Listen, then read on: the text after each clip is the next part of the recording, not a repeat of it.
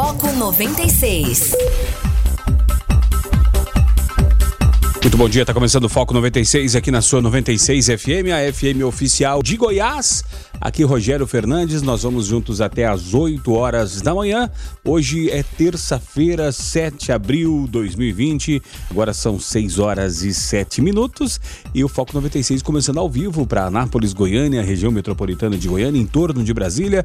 São mais de 85 cidades que alcançam esse sinal limpinho, limpinho da 96 FM, começando também ao vivo para qualquer lugar do Brasil e do mundo através do aplicativo da 96 FM, através das plataformas digitais. Bom dia, obrigado pela audiência, obrigado pela parceria aí. E você que vai participar, pode ficar à vontade para participar através do WhatsApp, o DDD 62 994 34 2096. Bom dia, Guilherme Verano. Bom dia, Rogério. Bom dia, ouvintes do Foco 96. Pois é, estamos aí esperando para repetir com vocês as principais notícias fim de tarde ontem quente em Brasília, né? Quente em todos os sentidos, aqui em Anápolis também, depois caiu aquela chuva, né? Mas para acelerar os ânimos, né? Se a coisa não foi pelo bom senso, teve que ir pela quase que imposição. Mas é assunto que a gente vai repetir daqui a pouquinho, a permanência do ministro Mandetta à frente do Ministério da Saúde, em detrimento da vontade do presidente Jair Bolsonaro, que era dar um canetaço e demiti-lo. Não funcionou a caneta no Mandetta, né? E, e, com relação ao Ministério da Saúde, como disse, já destacou o Guilherme Verano, Mandetta fica no cargo e diz que governo se reposiciona para enfrentar coronavírus e no blog do Camarote lá, até como, como adiantou ontem Guilherme Verano aqui ontem no Observatório, militares e cúpula do Congresso foram contra a demissão, né? É, também é, reunião entre Bolsonaro e ministro foi tensa, né? No blog da André Sadi fala que encontro discutiu cenários para flexibilizar isolamento, disse o, o vice-presidente o Mourão. Uh, também na coletiva de ontem, o Ministério propõe relaxar isolamento onde há mais de 50% de leitos vagos. Suspensão do isolamento deve ser gradual e cuidadosa, diz Organização Mundial da Saúde. Já em Manaus, né, lá no Amazonas, hospitais no limite. Rede de saúde em Manaus entrou em colapso, diz prefeito. O estado registrou mais de 100 novos casos de coronavírus e já tem 19 mortes. Em São Paulo, João Dória estende quarentena até o dia 22 e usará PM contra a aglomeração mais ou menos o que vai acontecer aqui, né? A Polícia Militar também vai entrar na, na, na, briga, né? E China tem primeiro dia sem mortes por coronavírus. O número diário de novas mortes estava caindo há semanas. Esses alguns destaques desta terça-feira, 7 de abril. O que mais tu traz de destaque pra gente aí, Guilherme Verano? Uma notícia esperada que não aconteceu ainda. A ajuda de 600 reais informais ainda não foi liberada. Então, repetimos, se te enviarem algum link, propor alguma coisa, fuja, é fake news, tá? E em relação ao combate à Covid-19, Bolsonaro pode ser responsabilizado se contrariar a OMS, disse ou soprou no ouvido de alguém ontem, Rodrigo Maia. O presidente da Câmara citou como exemplo eventual decreto para flexibilizar isolamento. Em relação às medidas emergenciais, se não pode ajudar, vamos atrapalhar, né? Então Lewandowski condicionou redução de salário a aval de sindicatos. Ação questionava a MP do governo que libera corte no pagamento e na jornada.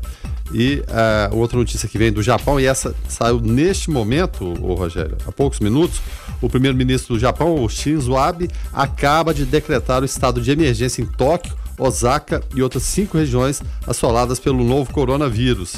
Então, é preocupante. E a Rosa Weber, a ministra suprema, ela cria grupo de trabalho para discutir impactos da epidemia na eleição. É, esse grupo foi criado no TSE para avaliar os impactos da epidemia, né, o que pode ser feito, de que forma vai ser levada a questão da eleição municipal programada aí para o mês de outubro, tá certo? Então, esses são alguns dos principais destaques nacionais e internacionais para você, ouvinte do Foco 96, que é nosso parceiro aqui na condição desse programa até as 8. Guilherme Verano, acaba que esporte mesmo dentro de campo, dentro de quadra, dentro de pista, dentro de arena, não, não está tendo no momento então vamos falar dos efeitos fora é, do, do, do, das quatro linhas, né? Enfim, ontem é, eu queria destacar dois pontos contigo, Verano. Primeiro, né, a notícia que tu trouxe agora, o factual aí a respeito é, de, de, Tóquio, né, decretando a questão emergencial, né? Ainda bem que foi cancelada a Olimpíada e em segundo ponto é, faleceu a mãezinha de Pepe Guardiola, né? Que tristeza, né, Guilherme Verano? É exatamente, muito, muito triste, né? O que prova que é, realmente teve a questão da idade no caso dela, mas que tinha condições, todas as condições de se tratar, né? Então, independente da pessoa ter muitas condições ou menos condições, atinge da mesma forma. E o Pep Guardiola, que foi um dos primeiros, é, assim que surgiu toda essa essa questão do, do coronavírus, da Covid-19, a se propor a doar, a fazer ações generosas. Ele foi um dos primeiros, justamente com, com Klopp, né, o técnico do. Isso é o maior rival hoje no mundo, técnico do Liverpool. E, puxa vida, vai bater justamente na porta da casa dele, né, coitado. É lamentável, muito triste. O Pep Guardiola que é, vem nas últimas, vou dizer, nas últimas décadas já, né? Já está mais de 10 anos aí no mercado, revolucionando a maneira de compreendemos o futebol, o tic-tac do, do Barcelona, que foi precedido antes pelo, pelo Cruyff, é, ou seja, toda uma visão diferente de domínio de jogo de poste de bola. É claro que outras vertentes estão surgindo, o Klopp já é mais objetivo, né? menos poste de bola e mais atacar, massacrar o adversário. Mas é uma pessoa muito boa, realmente um técnico competente, foi um grande jogador também e lamentável, o mundo do futebol chora, né? Fica, fica triste em relação a isso, principalmente por ter sido um dos primeiros a se levantar e, e propor, vamos doar, vamos ser Sim. solidários nesse momento, é preciso muito cuidado. É, é triste, realmente. A mãe do, do Pepe Guardiola, Guardiola chamava-se Dolor Sala, uh, Sala né? É, Cari, Carió. É, ela tinha 82 anos, estava em Barcelona, cidade onde o filho fez sucesso tanto quanto como jogador quanto como treinador. Então é, fica aí a, a, perda, né? Agora, é, com relação ao Japão, né, Guilherme Verano, é, o mundo inteiro levantando a plaquinha do Eu Já Sabia, né? O, só o Japão que protelou é, a questão de, de, de é, postergar, né? É, em, jogar para frente a Olimpíada e era só uma questão de tempo que chegasse por lá a pandemia também, né? É, também da mesma forma, e apesar de ser um país super ultra organizado e disciplinado, havia toda a pressão econômica em relação a patrocínios, que, se não me engano, os números que a gente trouxe aqui, mas quase 20 bilhões, o equivalente a 20 bilhões de reais de cotas de patrocínio já vendidas e provavelmente já gastas, instalações que tinham planejamento de servir aos jogos e depois servir à comunidade, que era o objetivo do Rio também e que a gente sabe que foi por água abaixo. Então, houve, havia toda essa pressão, o Comitê Olímpico também tentando esperar, mas a movimentação decisiva não foi nem de federações, não. É claro, evidentemente, a do, a do, Canadá se manifestou primeiro, depois uma ou outra, americana também, mas quando os atletas falaram, levantaram a plaquinha, epa, peraí, vocês estão esquecendo do mais importante, quem faz os jogos, afinal de contas? Somos nós, atletas. Então não estamos dispostos a ir, não. Aí caiu a ficha de vez e o governo japonês resolveu ser o avalista da situação toda, porque realmente quem é que vai peitar um rombo desses 20 bilhões? De que forma vai se organizar isso? Então o próprio Shinzo Abe, primeiro-ministro, né, entrou no acordo ali, peraí, vamos tentar é, dar um jeito nessa situação, um paliativo, que é o quê? Adiamento para o ano que vem, na, na mesma época do ano. Então, assim se fez e o, o, Japão contornou. E agora você imagina, né? se tivesse anunciado, não, vai permanecer, e agora anunciado esse estado de emergência pelo Shinzo Abe. Ainda mais em Tóquio, que é o local das Olimpíadas, Osaka, que é cidade grande, e outras cinco regiões assoladas pelo novo coronavírus. Seria realmente lamentável. Então, são decisões que tem que se tomar. Muitas vezes parece que a ficha de governantes, ou de dirigentes, ou de economistas não cai em relação a isso, que a economia é muito importante. Só que a tragédia humana é muito maior que qualquer problema econômico. E quando você não olha essa tragédia humana, e vê isso aí como um lado que, é claro, evidentemente humanitário, mas também a questão econômica está embutida nisso. Se você não toma é, a providência naquele momento, a questão econômica fica muito pior depois ainda. Às vezes vai ser ruim por um tempo, mas se você não toma as providências, ela pode ser terrivelmente devastadora por muito mais tempo, e o Japão sabe disso em relação principalmente à Segunda Guerra Mundial, depois das duas bombas atômicas, e aprendeu como ninguém a se recuperar né, disso aí, no meio de uma tragédia total, humilhação, rendição incondicional do próprio imperador. Né? Aquela cena clássica do general Douglas Macato lá no, no, no navio e o Japão assinando a rendição. Aquilo foi terrível para os japoneses. Só que aprenderam a conviver na dor. Nesses momentos terríveis, se recuperaram e se tornaram uma potência. Fazendo de que forma? Olhando o que, que o mundo tem de bom, vamos copiar e vamos aperfeiçoar. Ou seja, humildade. Coisa que muitas vezes falta para muita gente, para muito político. É, com relação à, volta, né, que muitos clubes e muitas empresas, muitas cidades, muitas empresas acharam que iam voltar já ah, agora, né, na Alemanha já estão voltando, né, Guilherme Verano, né, é, a Alemanha que é o país do mundo que mais testa, né, é, mais faz testes com relação à, à Covid-19 e gradualmente já, já praticamente todos os clubes da, da, da primeira divisão da Bundesliga já estão retornando e voltando às suas atividades, lógico, é, com respeitando, né? Até o pessoal falou respeitando, são divididos em pequenos grupos, né? Muito provavelmente é, é treinos é, é, é, físicos, porque treino tático não tem como manter distância na Grande Verano. O que a gente viu na semana passada, trouxemos até aqui, né, a gente até, até debateu, o primeiro a, a fazer essa movimentação foi o Schalke 04 que é um clube de, de grande expressão na, na, Alemanha. E a imagem que a gente viu foi exatamente essa. Treinos físicos, jogadores ali com aquela é, distância, um, um para o outro, né? fazendo a movimentação. Manutenção que muitas vezes se tenta fazer em casa, alguns têm academia, tem as videoaulas, aquela coisa toda, mas a gente sabe que não é a mesma coisa de um, de um treino ali mais forçado no campo, mas mantendo aquela distância. Se o campeonato alemão vai voltar ou não, porque aí, a partir daí tem o contato físico, ainda não se sabe, mas pelo menos é uma movimentação positiva em relação ao mundo do esporte, porque o esporte é o quê? É o um mundo saudável, dos superatletas. Muita gente que fala que às vezes até o mundo do esporte é tão saudável assim, porque é, o nível de exigência física é tão grande que torna uma atividade até nem tão saudável. Mas é aquele exemplo que a gente tem, né? De copos sarados, pessoas mais fortes, né? Mais rápidas, ou, ou, ou, seja, tudo que tem a ver com o Lema Olímpico. Mas vamos aguardar para ver o que, que acontece em relação à Bundesliga e que, que norte que ela pode dar em relação aos outros países. Será que vai ter só o campeonato alemão? Porque a Itália não tem a mínima condição, Espanha, Reino Unido, só para citar três das principais ligas ali juntamente com a alemã. É, e, e vendo aqui, né, Verano, caçando notícias sobre, sobre esporte, né? E aí a Justiça Internacional, do, a Justiça dos Estados Unidos, acusa, acusa Ricardo Teixeira de vender voto para a Copa de 2022.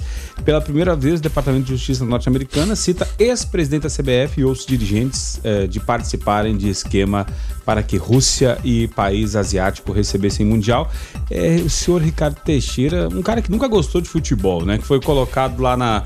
na que, que João Avelange, seu ex-sogro, passou para ele a bola assim para ele ser um, um, um, cartola do futebol, enrolado até o pescoço. Quanto é aquele negócio que quanto mais mexer, mais vai feder, né, Verano? É, em 89 ele surgiu como um jovem, né? E na época o João Avelange vivia, vivia, é, vivia né, o auge do seu poder. Ele assumiu a FIFA em 74 com, se não me engano, 5 mil dólares no cofre e entregou depois, 98, 24 anos depois, com bilhões de dólares no cofre. Né? Em relação a gerir dinheiro, ele foi, foi bem nesse sentido, popularizar o futebol a nível mundial, mas com casos, mais casos de corrupção, né? de venda de votos para sede, principalmente em relação a países africanos, que sobrou dinheiro para todo mundo, inclusive para o próprio João Avelange e para o Ricardo Teixeira também, da mesma forma. Ricardo Teixeira tomou o domínio do futebol brasileiro, se estabeleceu ali. Ricardo Teixeira era produtor de leite no, no, no estado do Rio de Janeiro, um dos maiores produtores de leite do estado do Rio de Janeiro, é de produtor de leite, ele virou presidente da CBF, né? Um cara poderosíssimo. Acostumado a mamar nas tetinhas, né?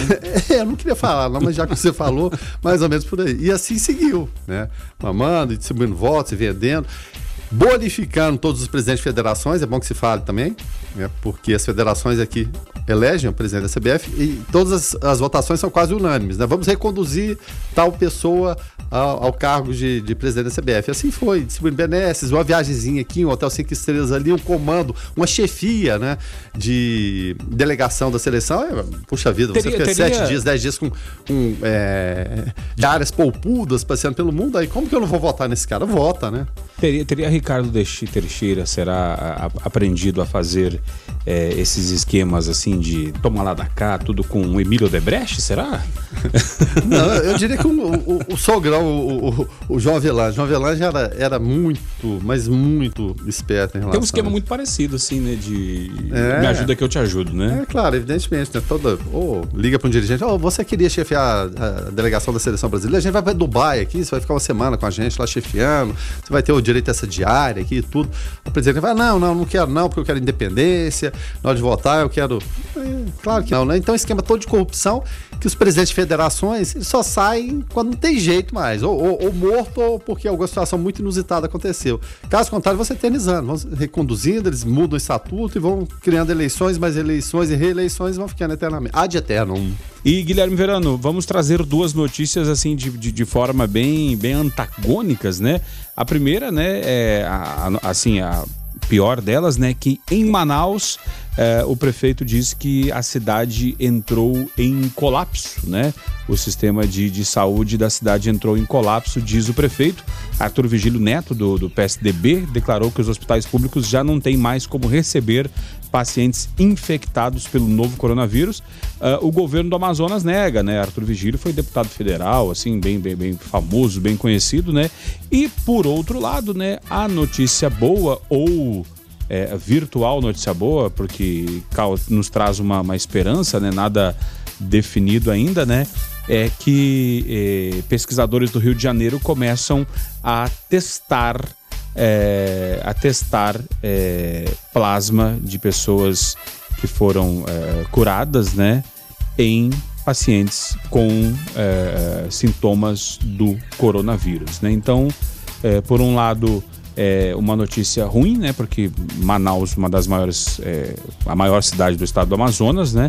E por outro lado, é, na saúde do Rio de Janeiro inicia estudo com plasma é, para essa questão do, do coronavírus. Tomara que dê certo e que pena, né, ver Manaus nessa situação, né, Verano? Uma coisa que a gente torce para que não chegue em outras capitais do país, né? É, esse é o quadro, Rogério, é o quadro é, é pintado, acabado e, e, com assinatura do, da Covid-19 que ninguém quer ter né, na sua parede, ninguém quer ter pregado ali. E que muitas autoridades falam, né, as conscientes pelo menos, de que pode haver saturamento, faltar leito, faltar respirador, para quem tem dinheiro e para quem não tem, para a rede pública e para a rede privada. Então, a Arthur Vigílio levantou essa questão e agora o interessante é o seguinte: o prefeito fala uma coisa, aí vai o governo do estado, pega e fala outra, né? Mas o prefeito está mais junto ali, é claro, da população, né? Em relação a observar o dia a dia, né? E o secretário de saúde do Amazonas, como você disse, né, ele negou que o Hospital Estadual, o Defina Aziz, já tem entrado em colapso. Mas ele colocou a seguinte situação: né? a escala de 0 a 100 está com 95%. 95% para mim já é um colapso, é virtualmente colapso, né? 5% de margem de, é, de é, limite de tolerância numa situação que a gente sabe que todos os dias acontecem dezenas, centenas de casos. Então, eu, eu tô mais pelo Arthur Vigílio, que ele fala. O governo ainda ah, diz que alugou um hospital com 400 leitos para ajudar a desafogar o sistema, mas é, é uma situação terrível e que esse é, exemplo terrível sirva para outras capitais, outras cidades menores, onde as pessoas parecem que não acreditam, principalmente no Rio de Janeiro, na, na toda a área metropolitana do, do Rio ali, principalmente a, a, a, Baixada, São Gonçalo, para você ter ideia, São Gonçalo é quase que do tamanho de Goiânia em termos de população. 1 milhão e 200 mil habitantes.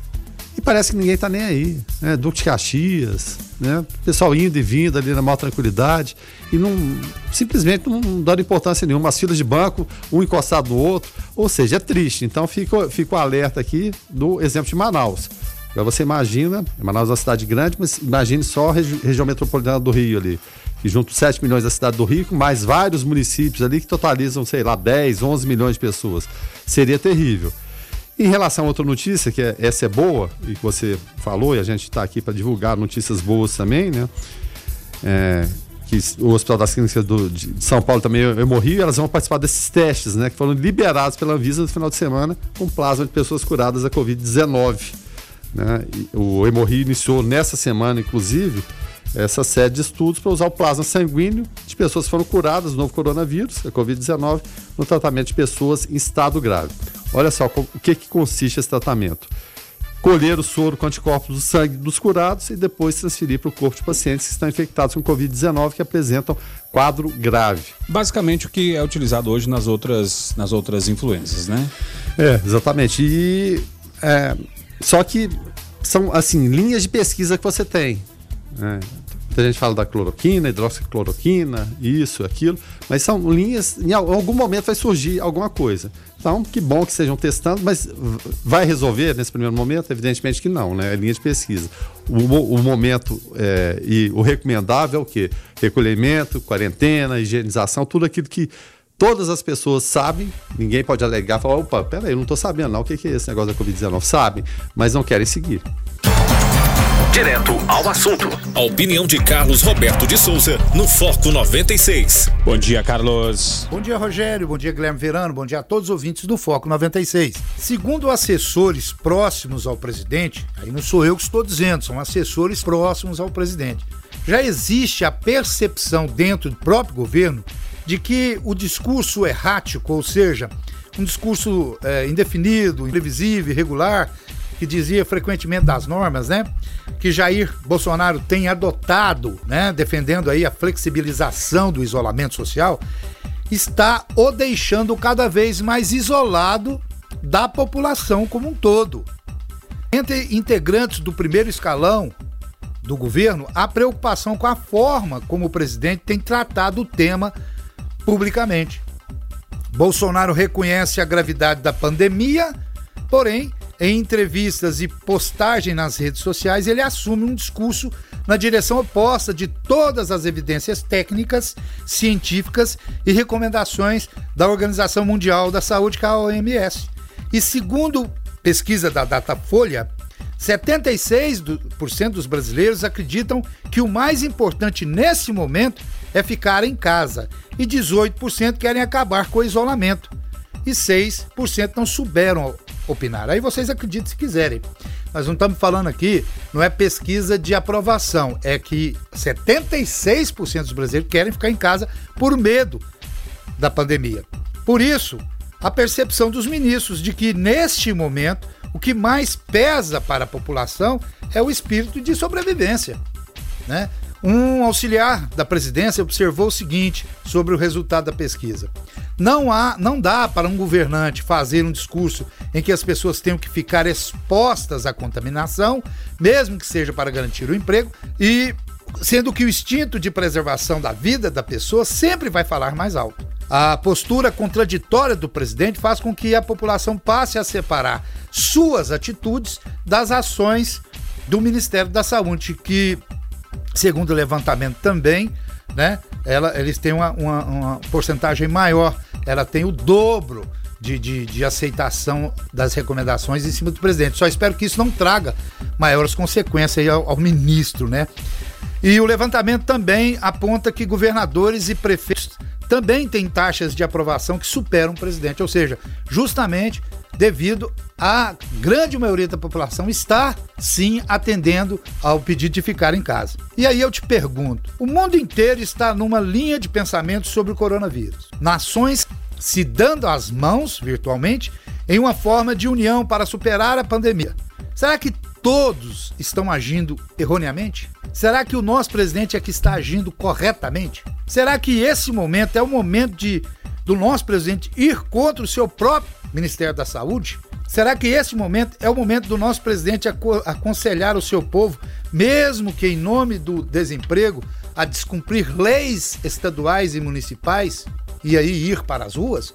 Ou será que esse momento seria o momento de termos um presidente que nos liderasse, que liderasse o seu povo, que nos liderasse para o caminho do, da união, da fé e da esperança? Eu espero que Bolsonaro possa duas ou uma, ou tomar a decisão e realmente é, é, fazer com que o povo volte à normalidade ou que ele adote a linha do seu ministério. Porque aí sim tem uma definição e nós possamos seguir o caminho que o presidente adotar, mesmo que isso ocorra em mais perigo, mas pelo menos fica algo definido. E é isso que nós precisamos de definição. Fiquem todos com Deus. Ademã, que eu vou em frente de leve.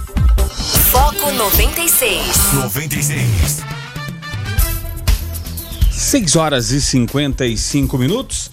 Guilherme Verano, ontem o dia, né? Até nós, na segunda hora nós vamos falar um pouco mais a respeito de Luiz Henrique Mandetta, né? Com relação é, à caneta, a canetada não vai, não vai, enfim. É, mas é, ficou, ficou assim uma questão aí que a gente, muita gente ficou sem entender, né? O que Bolsonaro é, é, é acha, né, pensa que seria, que seria interessante para ele nesse momento, tirar a Mandetta, sendo que a pessoa que tem a maior aprovação no seu no seu é, no meio dessa crise, né? Seria por ciúme ou, ou ele não está achando que, que Mandetta estaria fazendo um bom trabalho? Enfim, o fato é que tem muita coisa por, por debaixo desses lençóis aí que não sabemos, né? Não sabemos. Como você disse, a gente vai procurar discutir isso na segunda hora do, do programa. Mas ontem, em, em, relação ao apoio, o presidente Jair Bolsonaro encontrou apenas as suas redes sociais. Mas mesmo assim, quando compara, e a empresa Bytes, ela fez um levantamento é, de número de tweets em defesa do ministro, eles chegaram ontem a 489 mil. E os ataques a ele né, foram compartilhados por apenas 81 mil. Ou seja, aqui deu uma diferença de 408 mil em relação ao, ao Mandetta. Ou seja, prevaleceu o bom senso todos entendemos a importância da questão econômica, só que o presidente Jair Bolsonaro não está sabendo medir isso aí. Como eu disse, vem dizendo várias vezes aqui, ele faz oposição ao seu próprio governo. Né? O seu governo tem a posição do ministro da Saúde, que a maioria das pessoas concordam, e o mundo todo civilizado concorda, e o presidente Jair Bolsonaro querendo outra outro lado da coisa, sendo oposição a ele mesmo. Então a coisa não prosperou, a gente vai discutir isso na segunda hora, evidentemente, todos os bastidores, as pressões que acabaram acontecendo e aquela palavrinha mágica que parece que foi o poder de convencimento final ao presidente Jair Bolsonaro, impeachment. É, é aí tem, tem, tem, tem todo um cenário aí de Câmara, de, de Senado, enfim.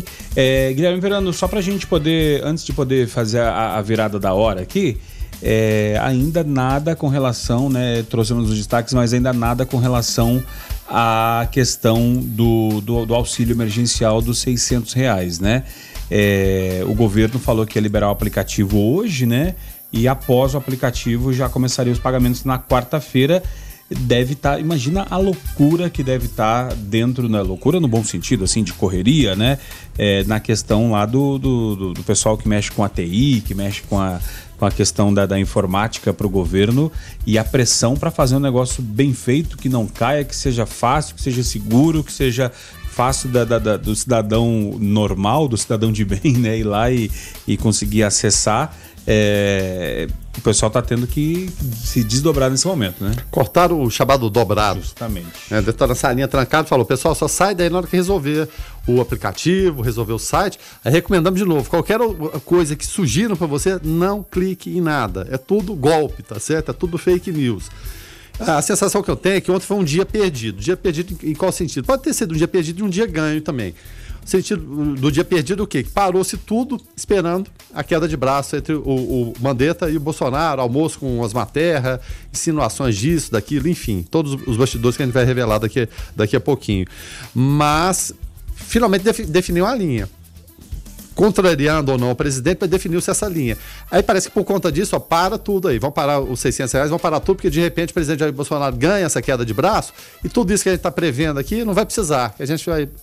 Ele disse já tem um decreto pronto para liberar tudo, então de repente, quem sabe, a gente nem precisa de abrir mão disso aqui, de repente paga só para uma parcela, não paga para outra, porque a economia nessa concepção seria o quê? Voltaria a tentar andar mas evidentemente não é o que aconteceu, e mesmo se ele assinasse esse decreto, a gente tinha informações ontem, Gilmar Mendes falou, Toffoli falou, o STF iria barrar. Câmara e Senado também não iriam concordar com isso. Então ele ficou aprisionado, mas é assunto para a gente debater daqui a pouquinho. Guilherme Verano, então vamos trazer o assunto mais falado, mais comentado do dia ontem.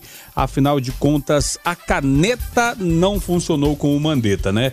É conversas de bastidores, né, Guilherme Fernando, falam que, que, que, o Bolsonaro usou até é, um tweet, é, uma fake news aí, né, que, que supostamente foi atribuída a, a Luiz Henrique Mandetta para tentar justificar o, a, a, a, questão da reunião, a possível demissão, enfim. O fato é que muita gente saiu em defesa de Luiz Henrique Mandetta ontem, profissionais da saúde, profissionais do Ministério da Saúde, população em geral e Mandetta no final do dia deu uma declaração é, dizendo que fica. Foi o dia do fico do Mandetta. Afinal de contas, é, explica pra gente um pouco mais o que aconteceu ontem, Guilherme Verano. Pô, dizem até que o decreto já estava pronto. A prontinha era só assinar com a, com a, demissão. Ele foi com essa convicção que conseguiria fazer isso. Voltando um pouquinho, no, no final de semana, o que, que houve, isso foi muito significativo. É, o Davi Alcolumbre, recuperado da Covid-19, chamou o seu companheiro da Câmara dos Deputados, o nosso amigo Botafogo, e também o ministro Bandeira para o almoço na casa, na residência oficial do Senado. Né?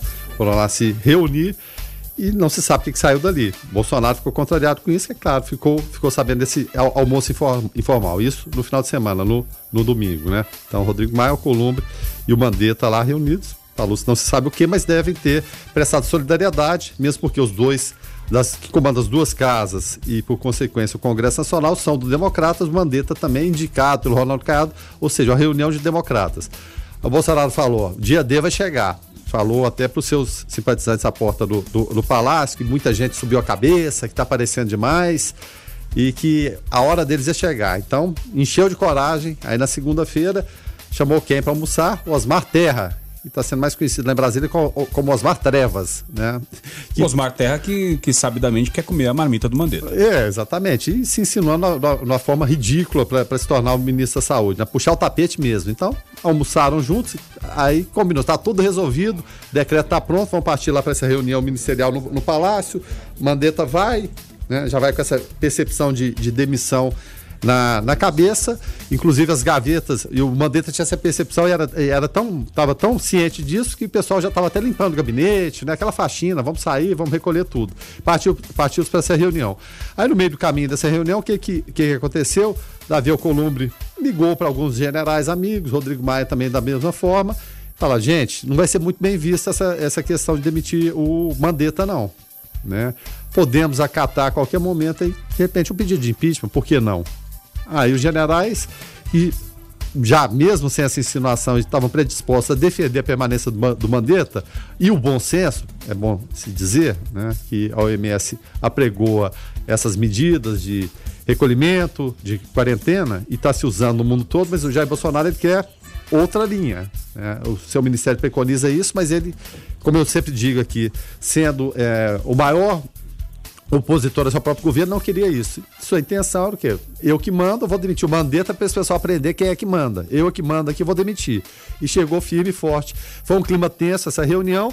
E os generais, aí se reuniram três generais de quatro estrelas, mais um almirante, e falaram para o capitão: capitão, a situação é essa, apoiamos o, o, o Mandetta, tem que ser dessa forma, a OMS está preconizando isso, Congresso também já emitiu sinais, tanto Rodrigo Maia como Alcolumbre. Pessoal do Supremo, da mesma forma, Gilmar falou, o Toff falou também, que sua situação fica complicada a partir daí. Quer tomar decisão? Pode tomar decisão, senhor é o presidente, o senhor que manda. Mas, e aí, vai arcar com esse ônus? Aí o Bolsonaro, ô, oh, peraí, não é bem dessa forma então, não? Não, não é dessa forma, não. Ih, rapaz, minha caneta falhou a tinta aqui, né? É, assim, não pra, vai dar para assinar, não. Para quem, pra quem tá assim, tentando entender a questão do cenário político, né, Guilherme Verano?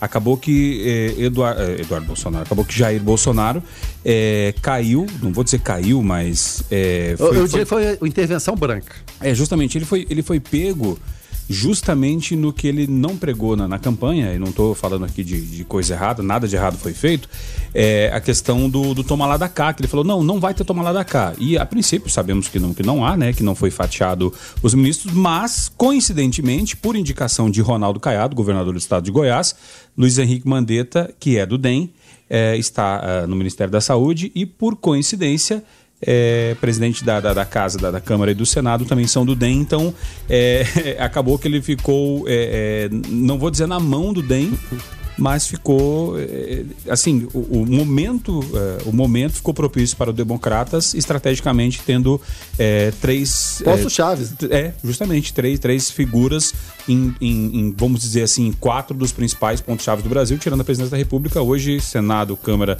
e Ministério da Saúde são os, os principais postos do país neste momento né? Pode ser que mude da, daqui a pouco mas é, assim, estrategicamente ficou bom pro DEM e eles puderam dar essa. É, dar esse peitaço, né? É, exatamente, foi, foi um peitaço mesmo, a verdade é essa.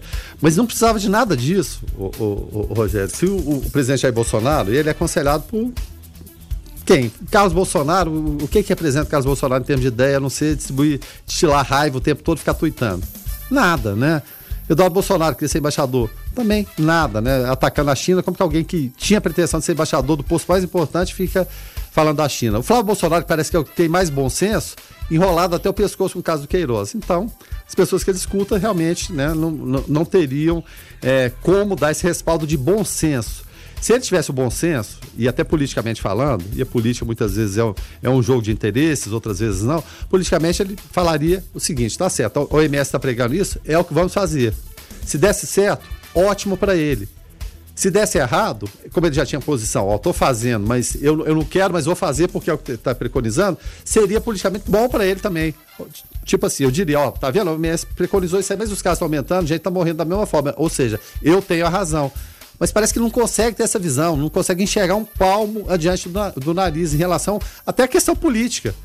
Mas a, a, vontade de salvar o governo e menos a população, esquece que está defendendo a população, vou defender a economia. É, está lá atrás. Ele quer defender o governo dele e a sua eventual reeleição.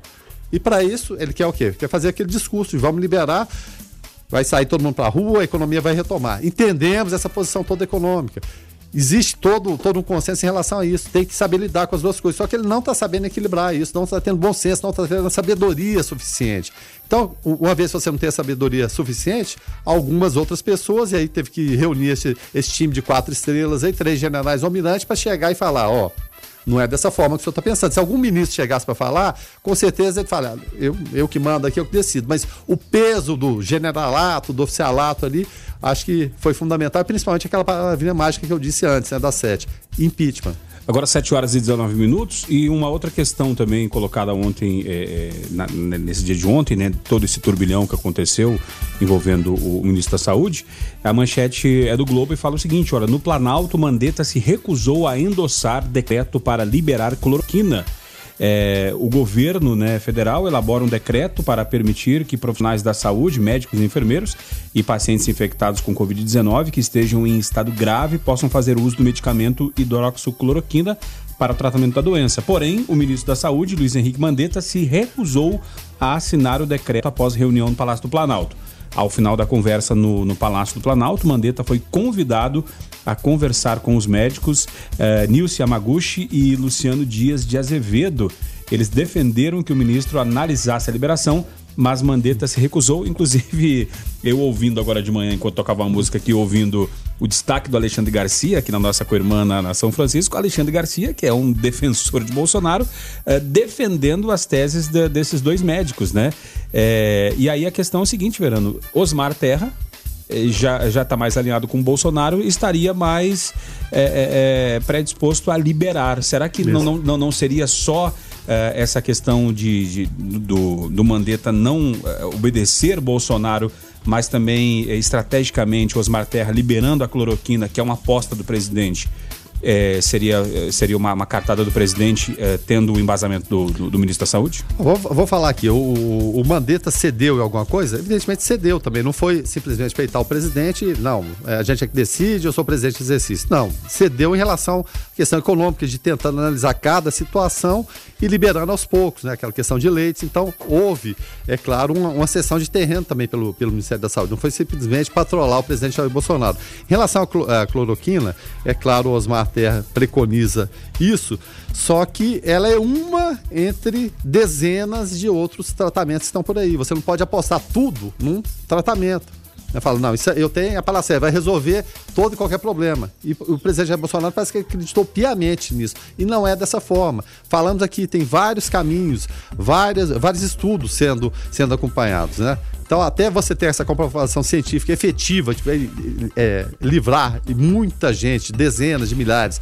da morte de forma eficiente, é outra coisa. Você não pode apostar tudo nisso e o, e o presidente ele deu ouvidos para quem estava falando que ele queria ouvir. O caso das matérias. Pode ser? Pode, evidentemente, não estamos descartando aqui não. Mas que nesse momento não é a solução, pelo menos por enquanto não é. O ouvinte participando aqui através do 994-34-2096. O Maxilânio fala o seguinte: ó, Verano, prestar solidariedade? Interrogação. Nós sabemos que há algo obscuro nessa história e sabemos o que vem de Maia e Alcolumbre não é bom. Esses dois não prestam solidariedade a ninguém. Sem dúvida, né, Verano? Vindo, de, vindo desses dois cidadãos, não, não se pode esperar coisa boa. Não, evidentemente que não. Ninguém tá, tá falando aqui que são boas pessoas. Há quem diga sentido. que Maia estava aquecendo na beira do campo ontem, né? Já está aquecendo, vamos levantar a placa. Mas é, é o quê? É, é, é, o que foi eleito, né? Pelo, as pessoas que nós elegemos acabaram elegendo um presidente do Senado e outra opção era Renan Calheiros e outro permanecendo na Câmara e ele opção desde a saída do Eduardo Cunha. Evidentemente não, não tem ninguém santo ali, não tem ninguém ingênuo. Não há virgens nesse baile. Não, mas só que é, é, dentro desse mundo aí de, de, de falta de ingenuidade, muito embora né, não sejam lá confiáveis, a melhor opção seria essa. E, e eu diria que o maior respaldo aí foi dado, nem tanto pelo Alcolumbre e pelo, pelo Maia, não. Foi pelos generais, chamados generais, os oficiais da casa ali, foram os únicos que tiveram né, aquele, aquela coragem de chegar para o Bolsonaro e reunir, deve ter tido essa reunião na sala da justiça ali, falar, Bolsonaro, vamos ter o bom senso, né, em que pese Alcolumbre está ali, Rodrigo Maia está por ali, é claro, evidentemente, pode so, soprar para o ouvido a questão do impeachment, mas não existe ninguém santo. Mas só que o momento, apesar desses não santos, é de bom senso. O bom senso indicava isso aí, seguir né, o que preconiza a OMS. Mas santo ali não tem ninguém, nem Bolsonaro, nem família Bolsonaro, nem Alcolumbre, nem Maia. O próprio Mandetta também investigado em algumas coisas, mas a situação exige esse, esse momento de pelo menos bom senso que parece que o presidente não queria ter, não. A Shirley por aqui também falando, bom dia, virou uma mistura de ciúme com vaidade política, justamente, Shirley.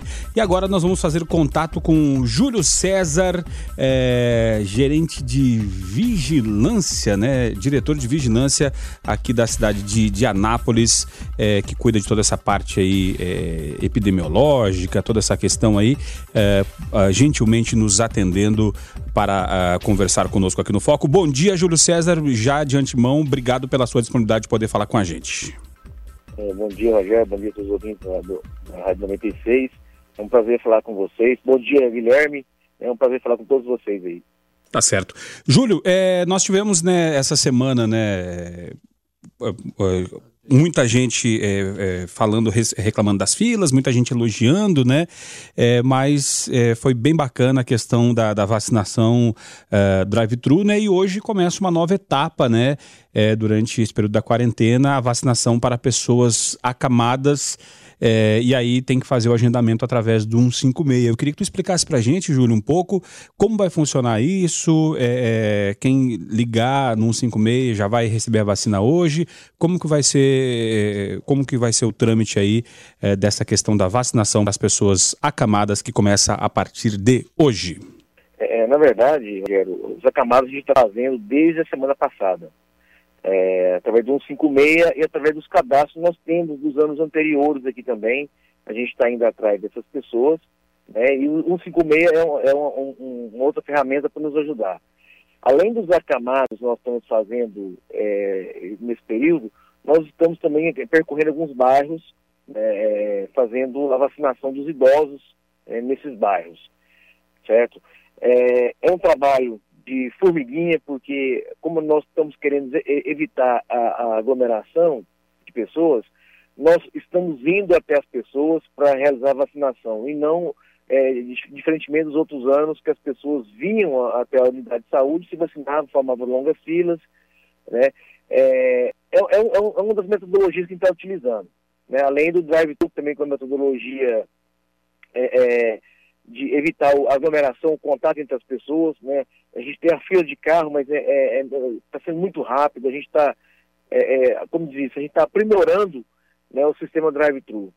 E é interessante até, né, Guilherme Verano, Lucas, ouvinte, Júlio, colocar que é, muita gente reclamou da fila mas nós tivemos até um caso aqui muito bonito, né, do, nosso ouvinte, né, que levou a senhorinha aquela, né, a, o, o, ouvinte Reinaldo. Ela não tinha que, carro, né? É, e levou ela no horário do almoço e conseguiu resolver no horário do almoço. Ela fez compra, vacinou, então, ou seja, já não encontrou fila. A gente nota que as filas aconteceram por conta do pessoal ter me, o medo de, de, de, não ter mais vacina mais tarde do que pela, pela questão de, de fato do, do volume de pessoas, né? Mas o Guilherme Verano tem até uma colocação para fazer para o Júlio. Fala aí, Guilherme. Ô, ô, Júlio, bom dia novamente. Obrigado por atender a gente sempre aqui, né, parceiro do, da, da 96.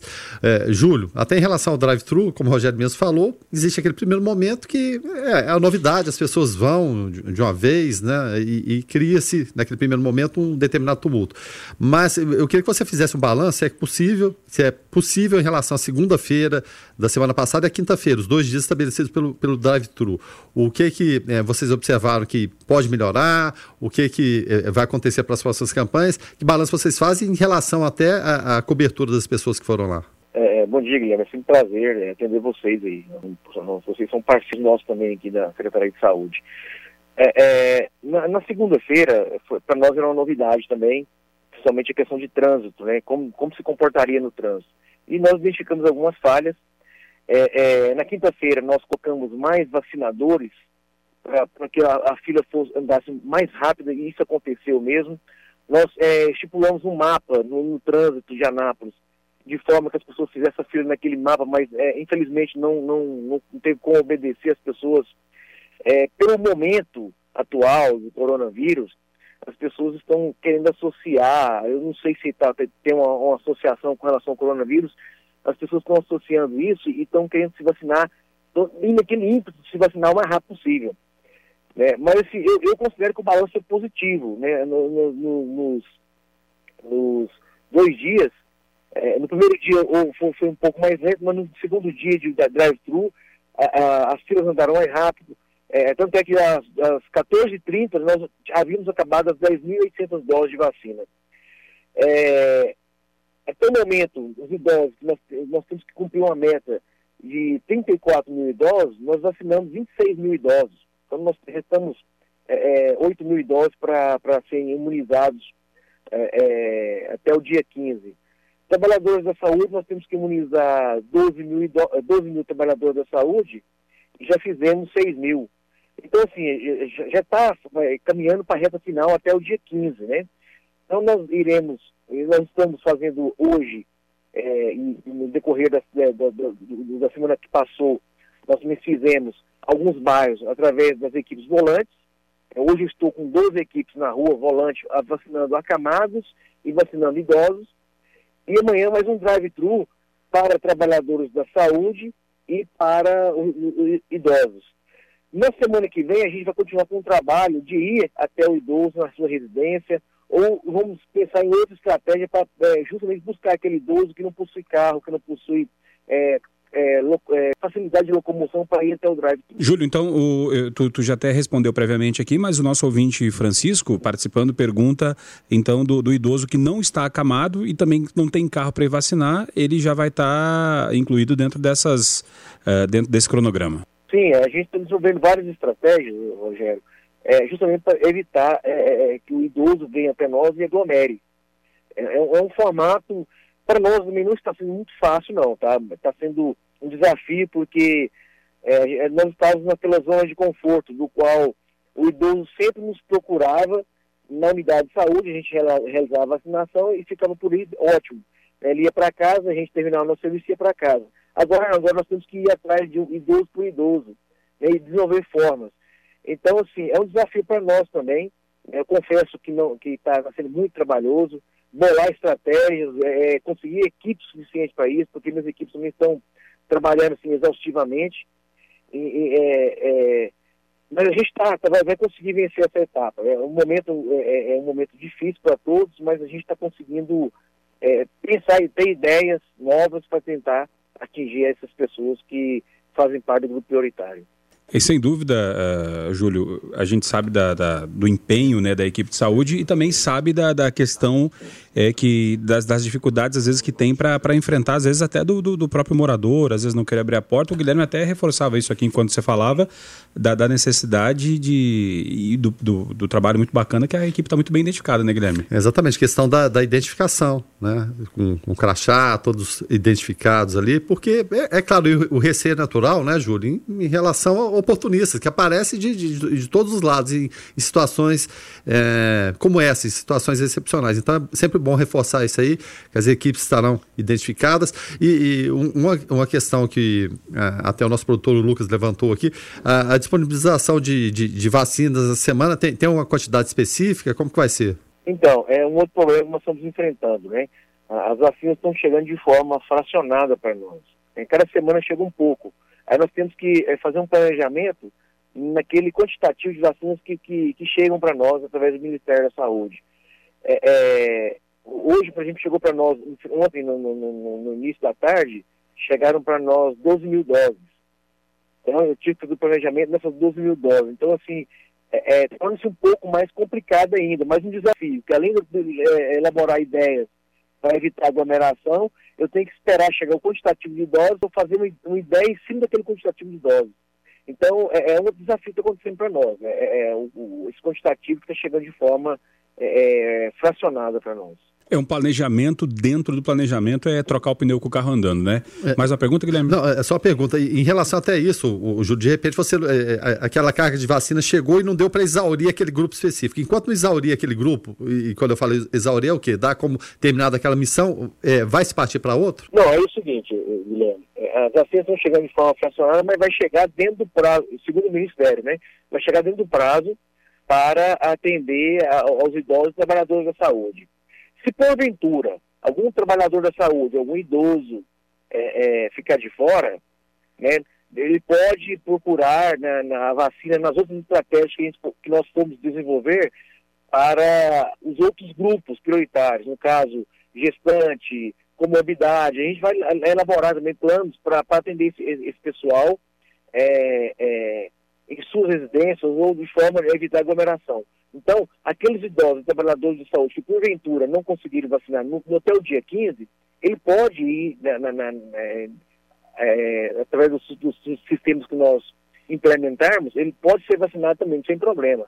Lembrando que a campanha ela vai até é, é o final de maio. Então nós temos um, um tempo aí é, é, ainda é, suficiente para atender a todos. Júlio, é, até uma outra questão, porque um grande desafio hoje para secretarias eh, estaduais e municipais de saúde do Brasil inteiro, até para o próprio Ministério, é a questão de, de conseguir conciliar né, os atendimentos normais né, junto com, com essa alta demanda por conta da Covid-19.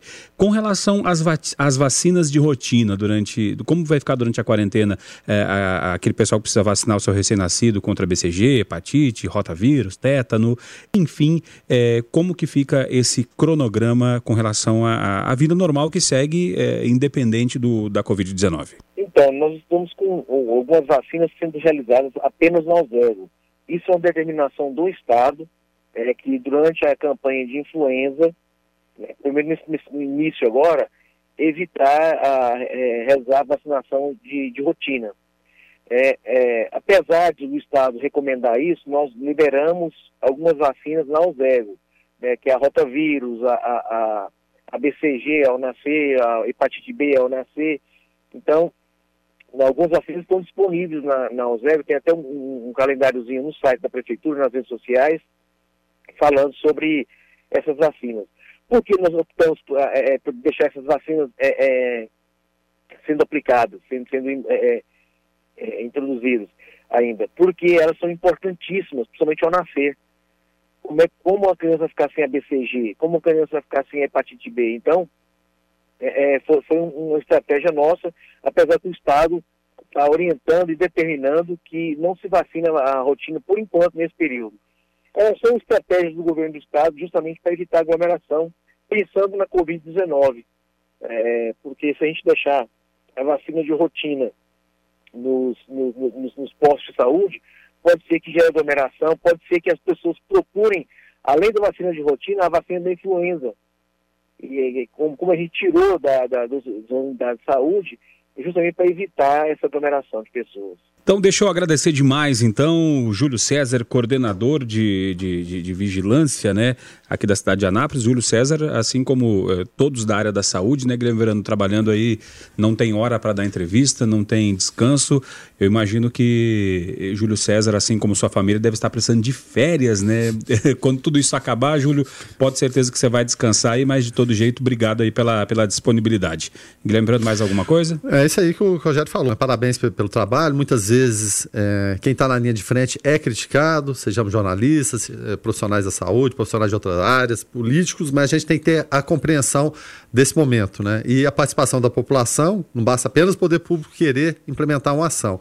A população tem que colaborar e procurar entender um pouquinho. As críticas são necessárias, são válidas, mas é claro, no geral, é todo um trabalho muito bom, um trabalho de excelência que é proporcionado. Parabéns, Júlio, e, e muito obrigado mais uma vez agradeço a vocês. É, é, vocês têm sido um parceiro valoroso no nosso trabalho, de divulgação do, das questões, das estratégias nossas.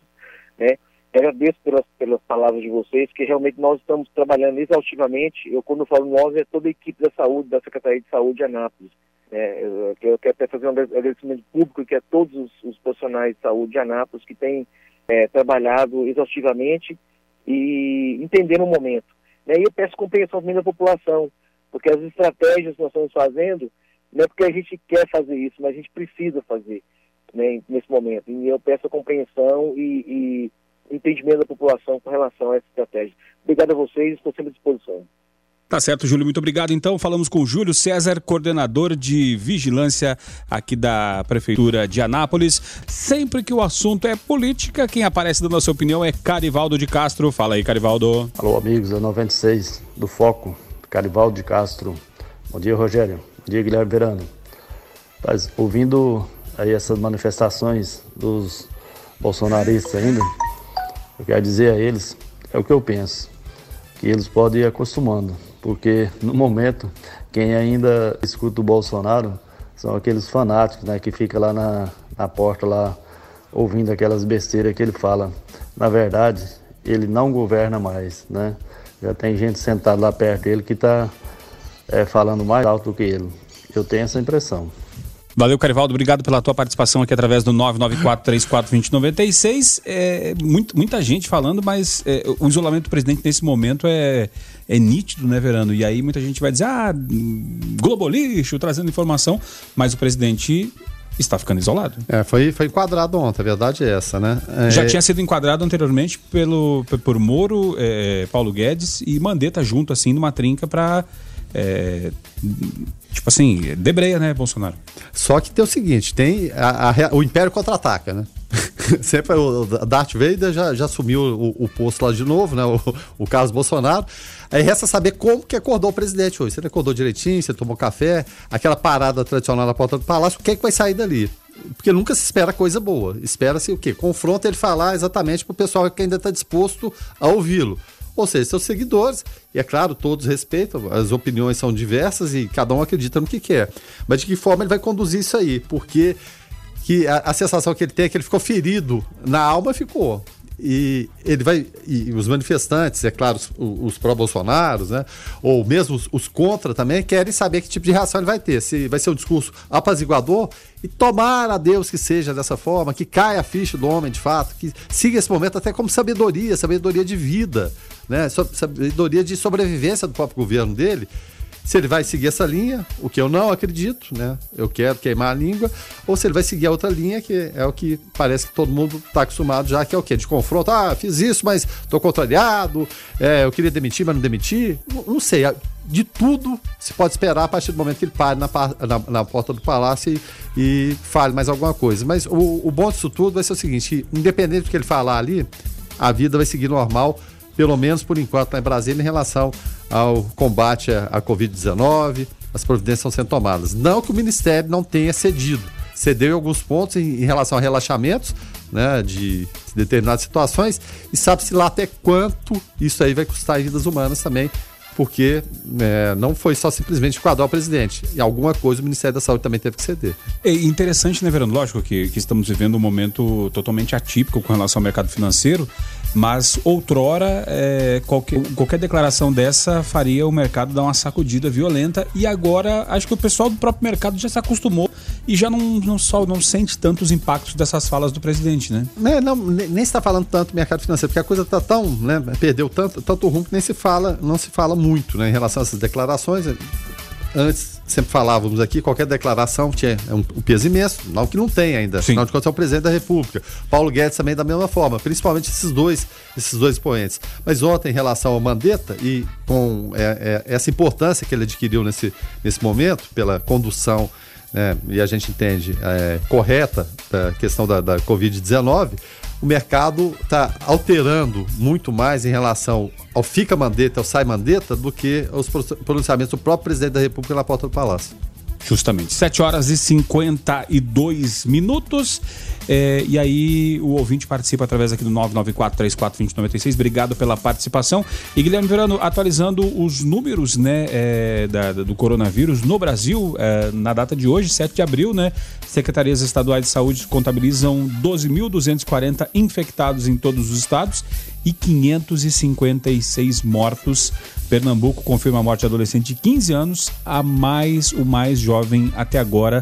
Então já batemos é, 556 casos de mortes já com mais de 2 mil infectados. E a notícia boa é que se temos é, 12 mil casos e 556 mortes, já temos aí um grande número, um número muito maior de pessoas curadas do que pessoas mortas. Essa é a boa notícia, né? É a boa notícia dentro da notícia Sim, ruim. Justamente, dentro do cenário de pandemia. É claro, é muito mais gente se cura do que morre, né? Mas em relação ao Goiás, por exemplo, a Secretaria Estadual de Saúde divulgou o último boletim, né? Foi de ontem, subiu para cinco número de mortes em Goiás devido ao coronavírus, sendo quatro moradores de Goiânia e um de Lusiana no entorno do DF. Ao todo, são 119 casos confirmados de Covid-19 e outros 2.657 suspeitos. Né? Os dois últimos mortos por causa da doença são dois homens que tinham 62 e 74 anos, ambos estavam na UTI de um hospital particular. E conforme o órgão, o mais novo, de 62 anos, tinha doença renal crônica e o mais velho não possuía comorbidades. Em relação aqui a Anápolis, e os boletins estão divulgados sempre às 17 horas, todos os dias, então, até as 17 horas de ontem, a Anápolis tinha 89 casos suspeitos para Covid-19, 11 confirmados, dos quais um está internado, seis em isolamento, seus contatos diretos, e quatro, essa notícia boa, já finalizaram o período de isolamento domiciliar e 106 casos descartados por exame laboratorial. 994-34-2096. Agora, uma questão, né, Guilherme Verano, até para a gente é, poder finalizar dentro de, dessa questão. A gente falou muito de Estados Unidos, falamos muito de. É, há dias atrás, a respeito da, das prévias da, das eleições, né? E aí engraçado, né, que a gente viveu um momento onde se está se desenhando muito assim o, o, capitalismo com todas as suas é, a, tem a parte boa do capitalismo, mas com toda a sua parte capitalista, né, do Donald Trump confiscando, é, desviando máscaras e, e equipamentos, negando, né? é, e negando para outros lugares, enquanto isso Cuba exportando médicos, né, para não estou falando aqui que um regime seja melhor que o outro, enfim, mas a gente vê nesse momento desenhos bem, bem, bem feitos assim dentro do, do que, assim o manual, né? Isso é capitalismo, isso é socialismo cubano, né? Enfim, é, a parte mais romantizada do socialismo cubano, logicamente, né? E aí muitos capitalistas nesse momento vão dizer não, mas está certo? Será que está certo? Estados Unidos está sendo Estados Unidos? Sempre foi assim? Ah, e está acontecendo muita coisa em relação a isso. Rússia fornecer equipamentos para os Estados Unidos. Os Estados Unidos aceitando. Já, já imaginou isso na, guerra, na, época da Guerra Fria? Não aconteceria. Impensável, né? Acho que é o momento de esquecer a ideologia de esquerda, direita, que seja.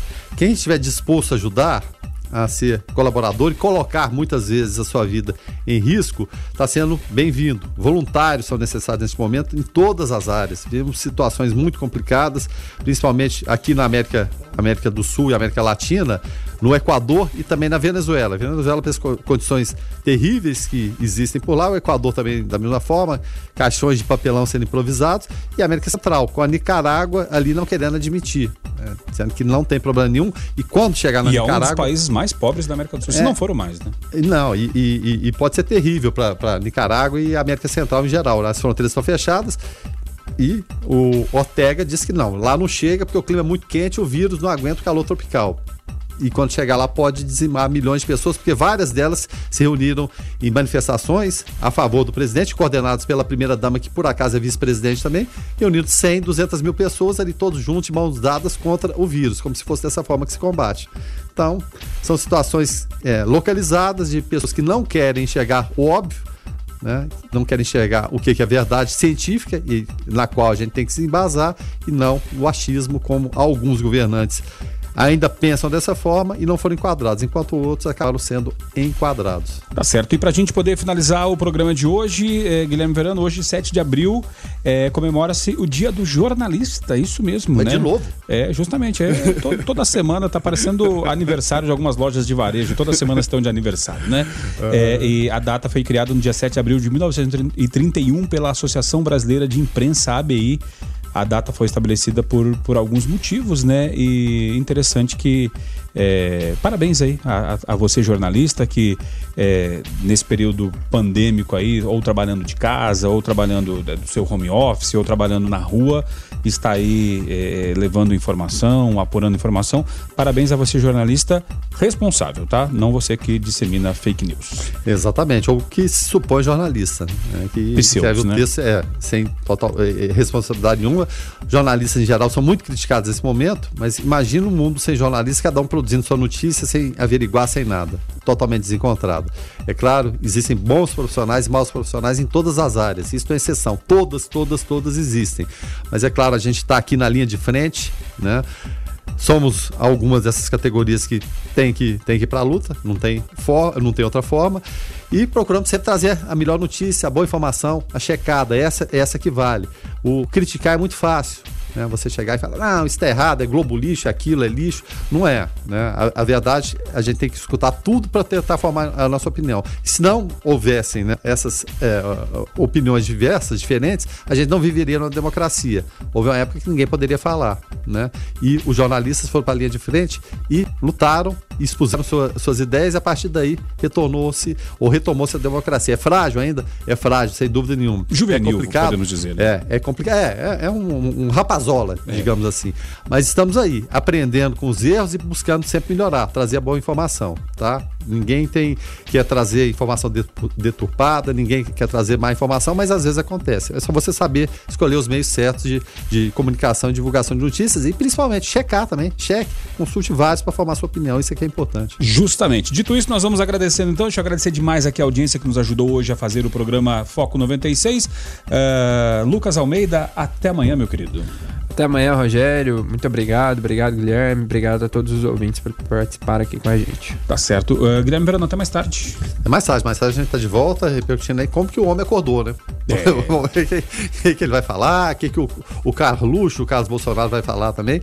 Ou seja, os desdobramentos dessa crise, a gente espera que e é, principalmente em termos de vida, né, vidas sejam poupadas pela decisão de ontem, né, de bom senso. Vamos ver, vamos ver o que, o que, o que def, definiu o vereador federal Carlos Bolsonaro. Enfim, nós vamos ficando por aqui. Deixa eu agradecer demais sua participação. Então, até mais tarde, Guilherme. Até amanhã, Lucas Almeida. E a ficha técnica do Jornalismo 96 FM tem a apresentação e trabalhos técnicos de Rogério Fernandes, os comentários de Guilherme Verano, a produção do Lucas Almeida, a coordenação artística de Francisco Alves Pereira, gerência comercial Carlos Roberto Alves de Souza, direção executiva Vitor Almeida França Lopes, 96 FM, 45 anos, a FM oficial de Goiás. Na sequência, você fica com David Emerson ou DW no Hits 96. Fiquem todos com Deus, paz e bem.